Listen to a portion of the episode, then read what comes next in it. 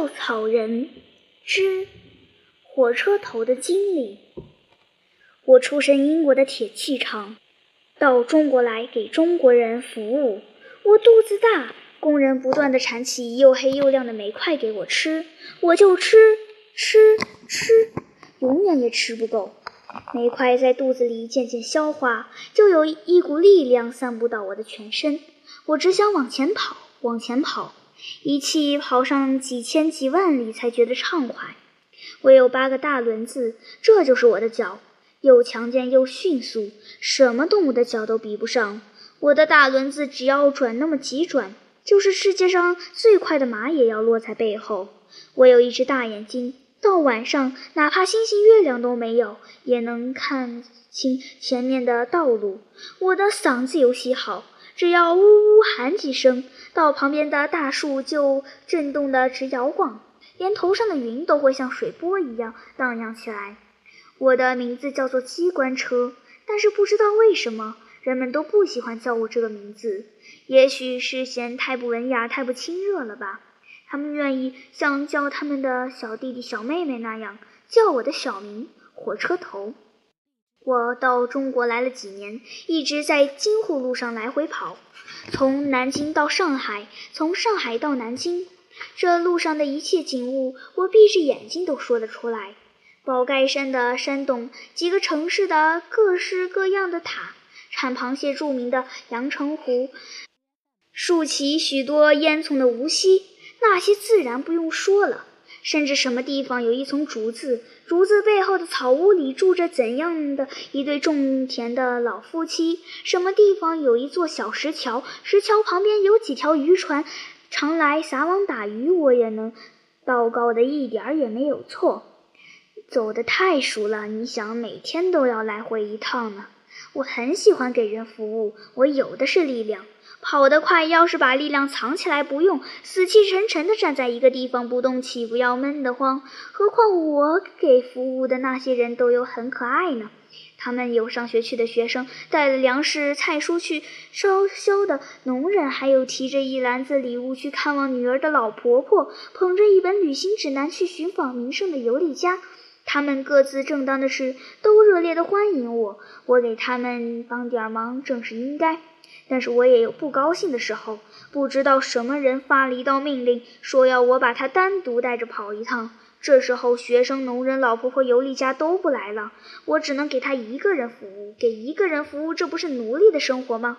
哪个人来了，有好些人护卫着他，都穿着军服，腰上围着子弹袋，手里提着手枪。他们这些人自己也并不想到什么地方去，也只是给一个人服务的。他们过着的正是奴隶的生活，这且不去管他。后来打听的，这一个人匆匆忙忙赶这一趟是去要干什么？那真要把人气死！原来他是去访问一个才分别了三天的朋友，嘻嘻哈哈的谈了一阵闲天，顺便洗了一个舒服的澡，然后去找了一个漂亮的女子，一同跳上舞场去。我为什么要做这样的人的奴隶呢？以后再遇到这样差的差遣，我一定。回他个不带后，可惜我的机关握在别人的手里，机关一开，我虽然不愿意跑，也没法子，毁了自己，也毁了那些可恶的人吧。我这样想，再也没有心思看一路的景物，同时我的喊声也含着愤怒，像动物园里狮子的吼叫一样。昨天早晨，我在车站上站着，肚子里装了很多煤块，一股力量只散布到八个大轮子，准备开始跑。忽然有一大群学生拥到车站上来了，人数大约有两三千，他们有男的有女的，都穿着制服，年纪也不一律，大的好像是三十左右，小的只有十三四岁。他们的神气有点像像什么呢？哦，我想起来了，像那年一二八战争的时候，那些士兵的派头，又勇敢又沉着，就是一座山在前面崩了，也不会眨一眨眼睛。听他们说话，知道是为国家的急难，要我带他们去向一些人陈述意见，这理当是效劳的呀。我想，为国家的急难陈述各自的意见，这比上学销售农产品更加正当，更加紧要。我怎么不能给他们帮点忙呢？来吧，我带你们去。我要比平常跑得更快，让你们早一点到达目的地。我这样想，不由得呜呜地喊了几声。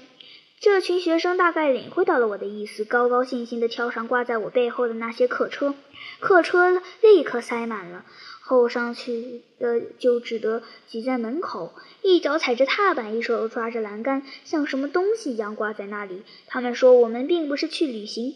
辛苦一点没关系，只要把我们送到就成了。但是大队的警察随之赶到了，他们分散在各辆客车的旁边，招呼普通的乘客赶快下车，说这趟车不开了。我不知是什么意思。我正准备着一股新鲜的力量，想给这列车的乘客服务，怎么说这趟车不开了呢？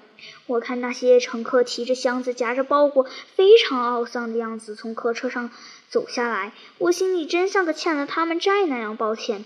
我每天都情愿给你们服务的，可是今天对不起你们了。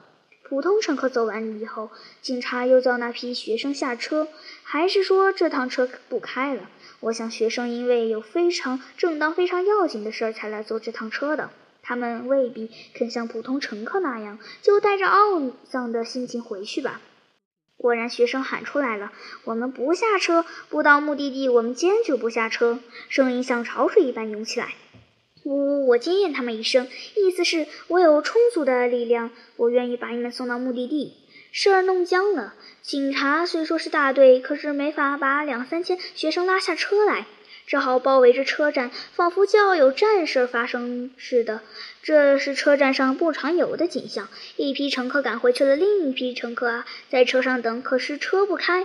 警察如临大敌，个个露着青铁的脸色，像木桩一样栽在那里。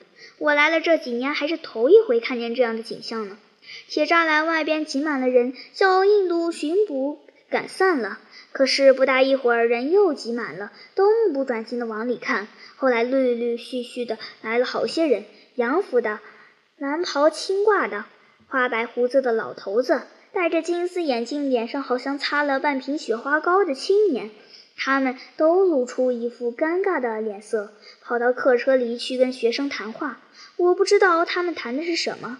端想起来，大概跟警察的话一样，无非是车不开了，你们回去吧这一套。不然他们为什么露出一副尴尬的脸色呢？学生的回答我却句句听得清楚。我们不下车，不到目的地，我们绝不下车。声音照旧像潮水一般涌起来。呜呜，每次听到他们喊，我就接应他们一声，意思是我同情你们，我愿意给你们服务，把你们送到目的地。时间过去很多了，要是叫我跑，已经在一千里以外了。但是僵局还没有打开，尴尬脸色的人还是陆陆续续的来。上了车，跟学生谈一会儿下来，脸色显得更尴尬了。风在空中奔驰呼号，想要跟我比比气势的样子。我哪里会怕什么风？只要机关一开，让我出发，一会儿风就得认输。那群学生也不怕什么风，他们翘着车窗眺望。眼睛里像喷出火星，也有些人下了车，在车辆旁边走动，个个雄赳赳的，好像前线上的战士。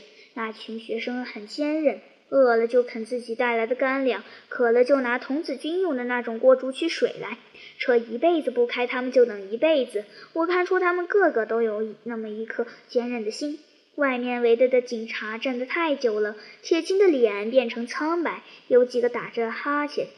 有几个叽咕着什么，大概很久没有烟卷抽，腿有点酸麻了。我看着这情景，真有点生气。力量是我的，我愿意带着他们去，一点也用不着你们。为什么硬要阻止他们去呢？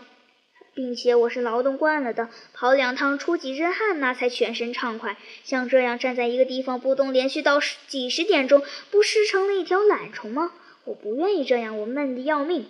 我不管旁的，我要出发了。呜！只要我的轮子一转，千军万马也挡不住，更不用说那些脸色尴尬的人和无精打采的警察了。我要出发了！呜呜！可是轮子没有转，我才感觉我身上有个顶大的缺陷，机关握在别人的手里。要是我自己能够做主，要走就走，要不走就不走，那早把这群学生送到目的地了。那一回也不会带着一个人去洗澡，去找漂亮女孩子了。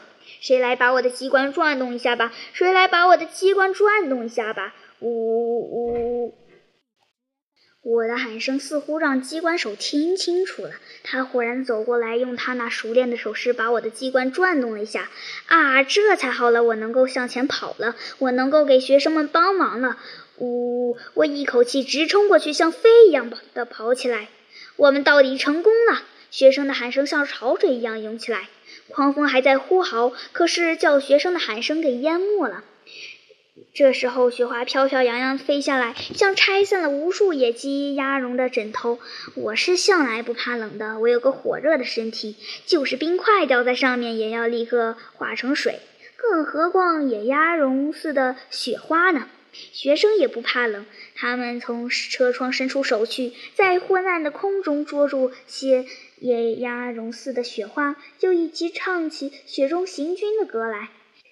铁轨从我的轮子底下划过，田野、河流、村落、树木在昏暗中旋转，风卷着雪花，像扬起满空的灰尘。我急速地跑跑，用了我强大的力量，带着这群激昂慷慨的学生，还有他们的热烈的无畏的心，前进，前进！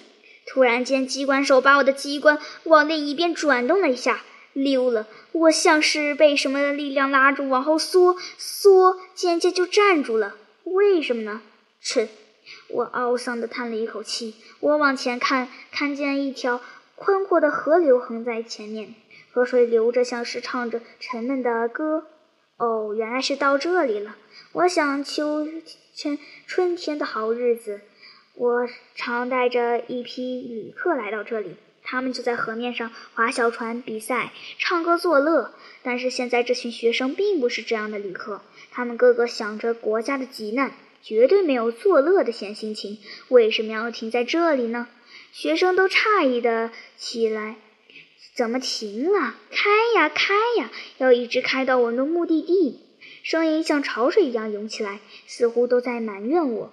亲爱的学生，我是恨不得立刻把你们送到目的地，可是机关叫人给关住了。你们快把机关手找来，叫他再转动一下。我一定尽我的力量跑，比先前还要快。我这样想，出又懊丧地叹了一口气。几十个学生跑到我的身边，考察为什么忽然停了。他们发现我的身边没有机关手，才明白了，立刻就回去报告给大家，把机关手找出来，把机关手找出来。在这荒凉的野外，他逃不到哪里去。许多学生这样说，同时就在我的背后的各辆车里开始找，椅子底下、厕所里、行李间里、车头收藏贩卖品的箱子里，他们都找到了，没找着，继续找，最后把他找见了。原来躲在厨房。间的一个小柜子里缩成一团，用一块饭巾蒙着头。学生把他拥到我的身边，吩咐他立刻开车。这时候，我那老朋友的脸色窘极了，眉头皱着，半闭着眼，活像刚被人捉住的小偷。我从来没看见他这样过。他平日老是嘻嘻哈哈的，一边开着车，一边唱些山歌，现在却像另一个人了。更奇怪的是，他站在我火热的身体旁边，还是瑟瑟地抖着，像雪前在马路上追着人跑的叫化子一模一样。对不起，先生们，我不能再开车了。大约过了一分钟光景，他才这样低低地回答：“为什么不能开？我奉有上头的命令。那你先前为什么开？也奉上头的命令。上头的命令叫我开到这里为止，我就只能开到这里。”好，原来是这样。可是现在不管命令不命令，你给我们开就是了。学生推的推，拉的拉，有的还把他的手拉过来放在我的机关上。他一个人哪里扭得动许多人？他两只手只好啰里啰嗦地碰着我的机关，好像碰着一条毒蛇似的。我想，好了，老朋友，赶快把我的机关转动一下吧。只要一转动，我就能拼命的前进。这群学生就要感激你不尽了。但是我那老朋友的两只手仿佛僵了，放在我的机关上就是不能动。大家看着他，忽然两行眼泪从他的眼眶里流下来。他凄惨地说：“我要是再往前看，非被枪毙不可。先生们，我还得养我的家呢。啊，太狠毒了，太残酷了！”忽然有几个高个子的学生慷慨地说。放他走吧，连累他被枪毙，连累他一一家人不能活命。这样的事咱们不能干。我们这几个人是学机械科，练过开动机关，让我们试试。好极了，我们到底成功了！高兴的喊声像潮水一样涌起来。几个高个子的学生开始转动我的机关。这时候，我那老朋友像铁鼠一样一转身，就不知道什么地方去了。铁轨从我的轮子底下划过，田野、河流、村落、树林在昏暗中旋转。风卷着雪花，像扬起满空的灰尘。我急速地跑，跑，用了我强大的力量，带着这群激昂慷慨的学生，还有他们热烈的、无畏的心，前进，前进！啊，不好了！我望见前面的铁轨给剪去一大段，再过半分钟跑到那里，不堪设想的祸事就要发生了。我没什么要紧，牺牲了就牺牲了吧。可是这群学生怎么办呢？他们的身体会变成泥土。气概呢，自然也就随着没有了。我怎么能忍心看到这样的悲剧？呜呜呜！我怕极了，连声叫喊，可是我自己怎么也停不住。我正急得要命，一个又高又壮的学生啊的喊了一声，就用极强大的力量，很敏捷地把我的机关转过去。我才能很快地收住脚。等到站稳，离拆去的铁轨的地方只有几尺的光景了。我虽然放了心，还。不免连连的喘气，许多学生知道几乎出了险，都下车去看。风雪像尖刀一样刺着他们，广大的黑暗密密地围住他们，他们一点也不放在心上。他们靠我的眼睛射出去的光，清清楚楚看见拆下去的铁轨并没有放在铁路旁边，藏到哪儿去了呢？把铁轨找出来，像刚才的机关手一样。不知道是谁喊了一声，许多学生就散开。到路线的两边，像派出去侦察的士兵似的，一会儿弯下身子，一会儿往前快跑，一双双发亮的眼睛滴溜溜的乱转，但是白费力气，找了半分钟，光景还是没找着。在这儿呢！一声兴奋的喊声从一条小河旁边传过来，紧接着许多学生一起跑到那里去。河面结了冰，几条乌黑的横头像弓似的东西从底下伸出来。这不是铁轨吗？只要有，咱们就有办法。学铁道课的同学们，来呀，来实习铺铁轨。咱们先把铁轨拉出来。好，把铁轨拉出来。大家轰的接应一声，河面的冰被打碎了，大部分沉到水底的几条铁轨陆陆续续拉上来。泥浆的寒气穿透鞋袜。直刺到皮肤的骨头，可是那学生仿佛没这回事儿似的。是谁障障碍了我们的进路？障碍重重。是谁障碍了我们的进路？障碍重重。大家莫叹行路难，叹息无用，无用。我们要，我们要，要引发地下埋藏的炸药，对准了它，轰轰轰轰！看，令他山崩天翻地动，炸到了山峰，大路好开工。挺起了心胸，团结不要松。我们，我们是开路的先锋。我们，我们是开路的先锋。轰轰轰！哈哈哈哈！轰！学生把铁轨从小河旁边抬到路线上，一面唱着开路先锋的歌。阵阵的雪花削他们的脸，像钢铁的刀片；阵阵的冷风刺他们的身体，像千万条剑。可是他们仿佛没有这回事儿似的。铁轨铺到枕木上之后，才发现道钉也没有了。铁道科的学生喘吁吁地说：“还得找道钉，道钉大概也在小河里，咱们下河去摸。”一学生一个跟着一个跳下去，弯着身子在河底上摸索。过了很大功夫，一个人报告说摸着一个。又过了很大功夫，另一个人报告说我也摸着一个。每听到一回报告，大家就回答他一声兴奋的欢呼。我向来是心肠硬的，不懂什么叫累。可是这群雪夜的渔夫太叫我感动了，我的眼睛不由得充满泪水，看东西觉得迷迷糊糊的。道钉找齐了，铁道科的学生铺完铁轨，我又带着所有的学生往前跑。这回几个执掌机关的学生不放我跑得太快，他们靠着我的眼睛射出去的光，老是往前边眺望，防备再有什么危险事发生。他们精细真的值得称赞。走不到半点钟，果然发现又有一段路给拆去了铁轨。我停住，学生又下车去找铁轨，没有。他们商量一会儿，决定拆后面的铁轨去修前面的路。一阵临时的路工立刻工作起来，有的拆，有的裁，有的铺，有的钉。钢铁敲击的声音和哼出哼出的声音合成一片。一会儿又唱起开路先锋的歌来。炸到了山峰，大路好开工，挺起了心胸，团结不要松。我们，我们是开路的先锋，我们，我们是开路的先锋。轰轰轰，哈哈哈哈！轰！天渐渐亮了，雪也停了，在淡青色的晨光里，在耀眼的银世界上，这批临时路工哈欠也不打一个，兴奋的、坚强的工作着。我看着他们，不禁想对他们说。你们能够修路，一切障碍就等于一张枯叶。你们的目的地，我单望能够达到，哪怕在天涯海角。你们的目的大概不止一处吧？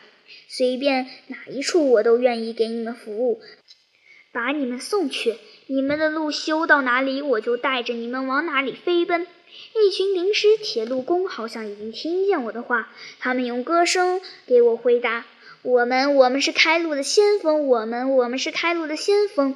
轰，轰，轰！哈哈哈哈！轰。